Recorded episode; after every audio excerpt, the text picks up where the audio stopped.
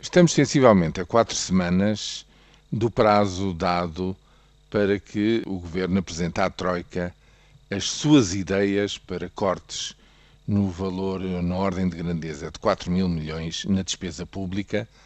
isto na preparação já do Orçamento de Estado para 2014. Eh, tem havido já vários encontros, vários debates, várias entidades têm organizado discussões, conferências como agora está a decorrer Gulbenkian. E neste caso, estamos a falar do Banco de Portugal, do Conselho de Finanças Públicas, portanto, entidades que estão verdadeiramente preocupadas com um, encontrar dos caminhos para uma solução mais duradoura em termos de eh, finanças públicas equilibradas. Isto constatando-se, uma coisa que é evidente ao longo de 35 anos, durante três vezes, foi preciso recorrer à ajuda externa, financeira, para pôr de novo eh, as contas públicas nos seus eixos. E para que isso não volte a acontecer, eh, vale a pena efetivamente discutir o que é que se tem que fazer para evitar esse descarrilar de novo em termos de orçamentos de Estado. Agora, uma coisa é certa: qualquer discussão séria nesta matéria dirá e diz e tem vindo a dizer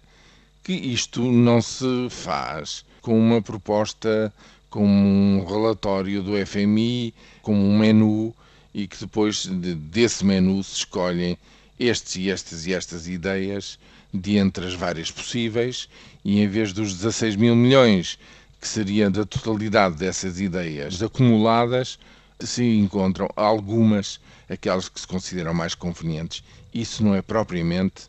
conseguir o mesmo efeito de uma discussão séria, continuada, que leva meses e meses,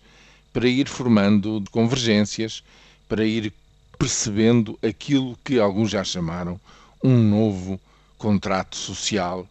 ou seja, uma nova forma de encarar a relação dos cidadãos com o, o esforço coletivo organizado,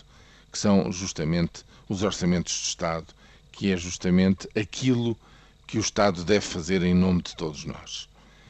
O que é preciso fazer, porventura, pelo encaminhamento sucessivo,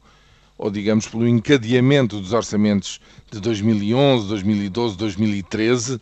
é arranjar um corte na despesa de 4 mil milhões para 2014. Mas isso talvez se tenha mesmo que fazer se não houver uma outra solução, se não houver outra conjugação de políticas, digamos, com um conjunto de medidas que não têm, não podem ser as medidas permanentes para vigorar, digamos, duravelmente durante 10 ou 20 anos. Para isso é preciso muito mais, é preciso um envolvimento muito maior de toda a sociedade portuguesa e então sim poderíamos estar a falar numa reestruturação ou mesmo numa refundação do Estado em todas as suas valências.